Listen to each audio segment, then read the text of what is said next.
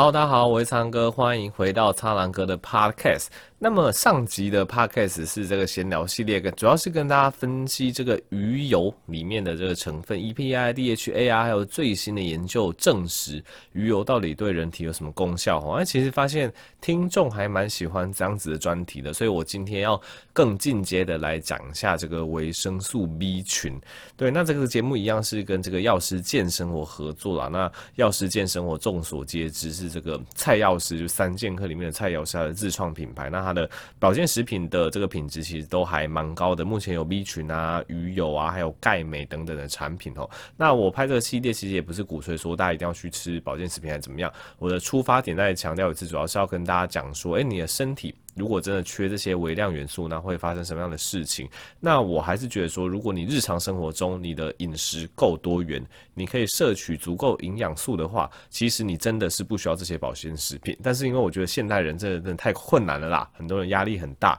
那三餐外食其实多少营养素有些是会过剩，例如说热量可能会过剩，但是某些微量的元素又可能会有这个不均的状况，所以这时候营养品它就是一个你可以做的一个选择。那一样下面有。有一些福利，例如说，如果你购买的时候输入这个折扣码 Blue Pigeon，我会放在下面，那就会有九折优惠，大家可以看一下下面的文字吼。好的，那么今天的主题是维生素 B 群，这 B 群也算是被呃说炒作吗？总之也是被讲的啊，蛮夸张，大家都觉得 B 群有神效。那维生素 B 群到底是什么？对，大家知道维生素有很多嘛，什么 A 啊、猪啊、E 啊、K 等等的。那维生素 B 跟维生素 C 这两个算是偏水溶性的维生素。那维生素 B 之所以叫做 B 群，就是因为维生素 B 有超级多，就是什么 B one、B two、B 三、B 六、B 十二，总之维生素 B 有很多，所以我们就统称它为维生素 B 群啦。那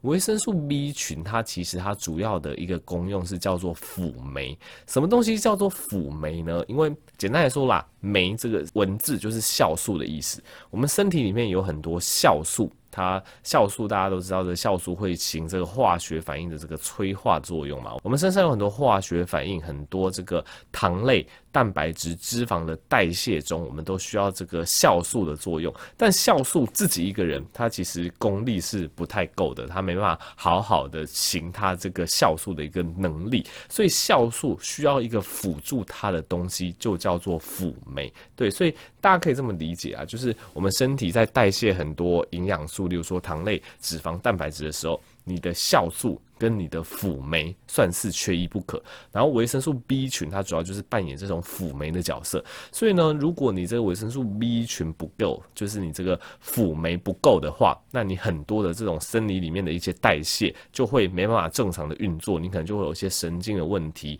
或者是你甚至会有一些心脏的问题等等的哈，那身体也比较容易处于一种发炎的状态，这是有可能的。好的，那么维生素 B 群对我们身体到底我们主要说的作用有哪些呢？一般来讲，我们最常听到的就是安定神经啦。对，因为大家知道我们身上的这个不管是神经系统或是肌肉系统，它们其实都是非常耗能的，因为它要一直传递讯号嘛，它们就要需要去转化各种能量，当成它们这个细胞的这个能量来源。所以，如果你维生素 B 群不够的话，你的神经就比较容易处于一种紧张啊、焦虑等等的状态。所以，很多这个研究或者是很多这个报道都会跟你说，如果诶你摄取足够的 B 群的话，它比较会有这种安定神经的功能。那根据我跟我的患者吼的一些讨论对话，其实我觉得不同的人摄取维生素 B 群，他们的反应会不太一样。这个还蛮有趣的。就有些人会跟我说：“哎，医生，他我吃了这个维生素 B 群之后，他精神变得特别好。”就思路变得特别清晰，然后工作效率提升等等，诶，这个是有可能。就有一类的，就是有一类的人不一定是患者啦，因为很多吃保健食品也不一定是患者。那有一类的人反过来，他们是说，诶，医生，我吃了这个维生素 B 群之后啊，反而会变得很想睡觉，就是有一种安定神经的感觉，变得比较没有那么焦虑，变得比较想睡觉。诶，其实这两种反应都是有可能的。如果你你去问一些诶身边有在吃维生素 B 群的人。你可能会得到这两种的反应。那这两种反应，诶，听起来好像有一点奇怪，有点突兀，有点相反。但其实你去想，它其实是合逻辑的，因为其实就是看呃那个人的身体，他对 B 群他的缺失到怎么样的程度。应该是说，今天吼，如果一个人因为他缺乏维生素 B 群，那陷入了一个比较焦虑啊，比较容易恐慌啊，比较一个不安定的状况。他如果适时补充 B 群，这个 B 群进到他底体内，的确会有一些呃神经安定啊，然后让他觉得比较舒服，有一些舒眠甚至想睡觉的效果，这个是合理的。那另外一种想法是说，因为刚才讲了维生素 B 群跟我们的脑神经、跟我们神经系统至关重要，因此有 B 群的帮助之下，哎，有一些他呃需要用用到这些脑力，需要用到这些思考的那一群人，有这个 B 群的帮助之下，他也会觉得思路比较清晰，好像整个思路都活跃了起来。所以基本上你会看到 B 群在不同人身上其实会有不同的表现方法。那我自己是建议说，哎，如果你真的是想要摄取。B 群看看，保险起见的话，吼，我会觉得说，你可能还是先白天吃吃看，对，因为我没办法预期，就是每个人吃 B 群的反应怎么样。你有可能吃完之后，然后精神就变得特别嗨，特别好，然后你就睡不着，这是有可能的。那你当然也是有可能吃完之后就陷入一个比较安定的状态。那所以我会建议说，如果你真的是之前都没有吃过 B 群相关的产品，那我会建议你先从早上开始吃，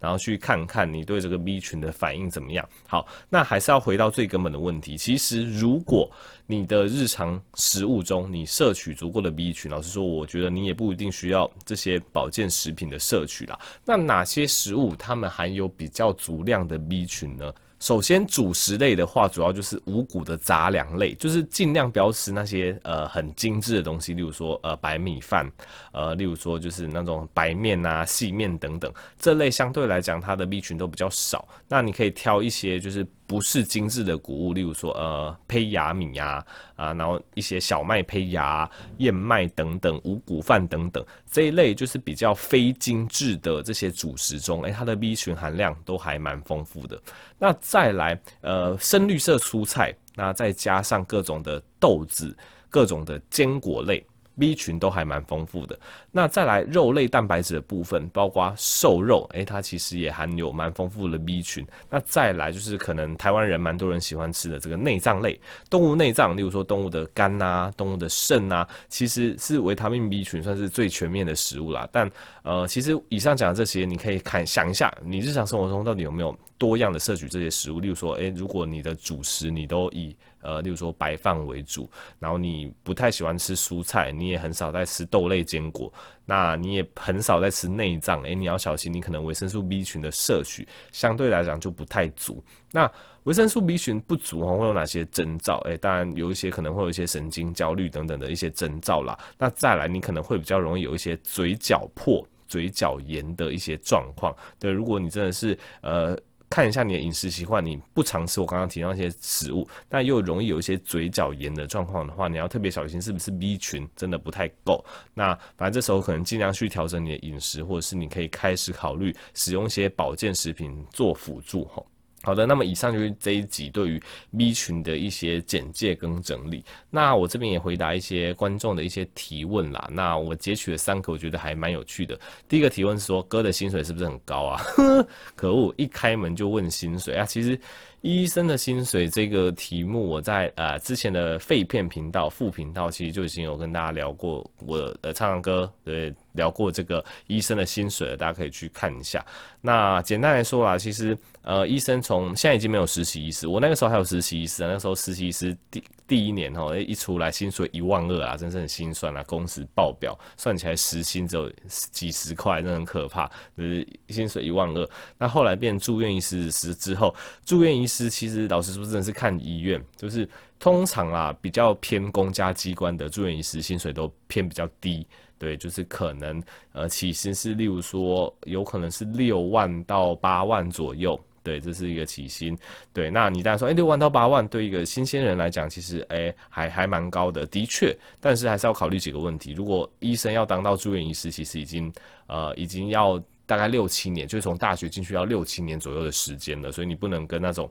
呃大四一毕业就出来的新鲜人比。那再来这种六到八万的这种大家觉得不错的薪水，其实真的是非常高的工时。对，大家可以去看一下一些工时的分析。医生一个礼拜的工时，哈，一个礼拜哦，不是一个月哦，一个礼拜的工时常常会到七十小时到九十个小时，甚至。再超一点的科到一百小时都是有可能，一个礼拜哦，你就想想看这个工时是多长。所以其实你把这个薪水除以小时得到时薪，那时薪其实很难看的。对啊，有一些私人医院的住院医师薪水可以高一些些，可能好一点的话，甚至可以到例如说十一二十一万、十二万，甚至到十四万、十五万都是有听过。但这个就是一个个人选择，因为。大部分的好，呃，应该说教学一些很强的医学中心，其实还是公立医院。对，就是像我所在的这种宝山啊、台大啊，或是大家比较常听到的荣总啊、呃、成大啊等等，其实一些蛮厉害，就是教学比较厉害、研究比较丰富的医学中心，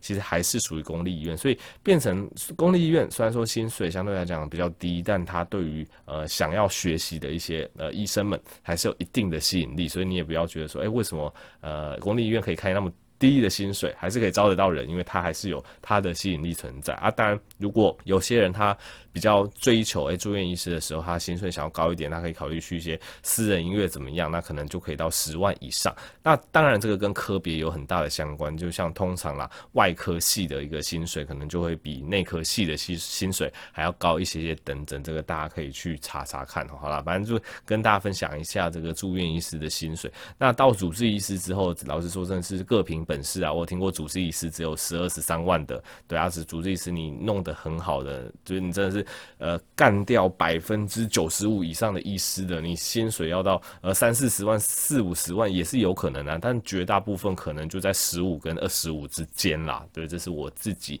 到目前为止的一个认知，这样子。好，那第二个问题是说，呃，有些人就说，哎、为什么很多眼科医师都不做近视雷射手术？这个题目其实也常被问过。其实倒我觉得倒也不是很多医生、很多眼科医师不做近视雷射手术，而是的确有些人会做，有些人不做。但近视雷射手术这个手术，它的确有一个令有一些眼科医师有点疑虑的点，就是啊。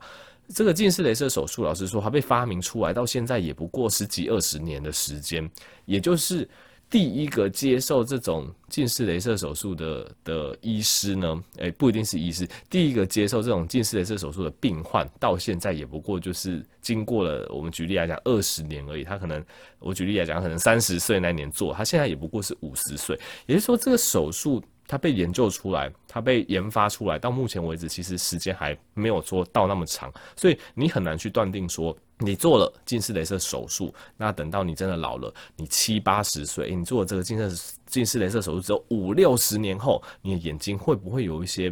奇怪的一些后遗症或并发症？老实说，这件事情没有人知道，但我们只能说，以目前的研究结果来讲，诶，好像一二十年过去了，近视雷射手术它还是算一个非常呃健康。然后一个非常安全的手术，因为至少这一二十年来讲，好像没有看到有人做了近视雷射手术而发生了什么奇怪的并发症、后遗症，目前是都没有观观察到。那你说五六十年后会不会怎么样？其实大家就不敢讲了。对，但我觉得以目前的观点来讲，近视雷射手术还算是安全。好，然后。最后一个问题，有人问到这个，他就说他之前常一些胃痛、胃闷，然后所以辗转去医院检查，后来验出了他的胃里面有这个幽门螺旋杆菌。他想问一下，这个幽门螺旋杆菌是什么东西？这个其实也是大哉问。幽门螺旋杆菌的议题，我有空可以再做一集跟大家聊聊，稍微讲一下就好。当初有两位医师科学家，他们发现了胃里面。有所谓的幽门螺旋杆菌，那这个故事很有趣。那个时候啊，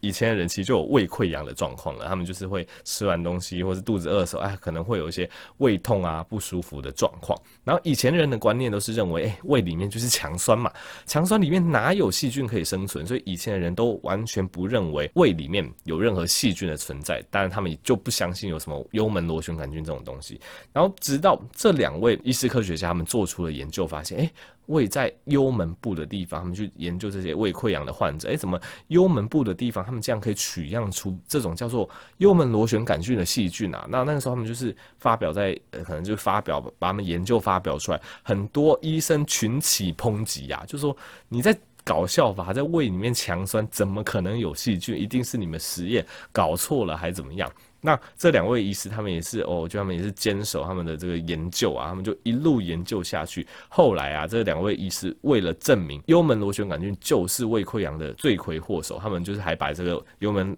杆菌培养出来吼，然后其中一个医师还自己把它喝掉。对他，他原本他的体内是没有胃溃疡，也没有幽门螺旋杆菌，他就把这个培养出来的幽门螺旋杆菌喝下去，喝下去之后，果不其然，他就得胃溃疡。然后后来就那些抨击他的医生也闭嘴了，怎么样？对，总之后来科学研究就是证实说，哎，这个胃幽门螺旋杆菌是真的跟胃溃疡甚至是胃癌有强烈的相关性。对，所以如果你真的长长期有一些胃痛啊，怎么样？你去做胃镜，医生可能就会做，反正他他们就会做一些螺旋杆菌，例如说呼气测。测试或怎么样去测试一下你身体里面有幽门螺旋杆菌啊？如果你真的是有胃溃疡，又合并你的胃的幽门有这个杆菌的话，你就会接受这个抗生素的治疗，帮你把这个胃的幽门的一些螺螺旋杆菌把它杀干净，通常就会对你的胃溃疡有蛮大的帮助。这样子，好了，那么这集就到这边啦。那喜欢更多一些知识，可以 follow 我的 YouTube 频道，那欢迎继续收看我的 Podcast，那也可以去方格子看我写的医学文章，有非常丰富的医学知识。那我们就下集再见喽，拜拜。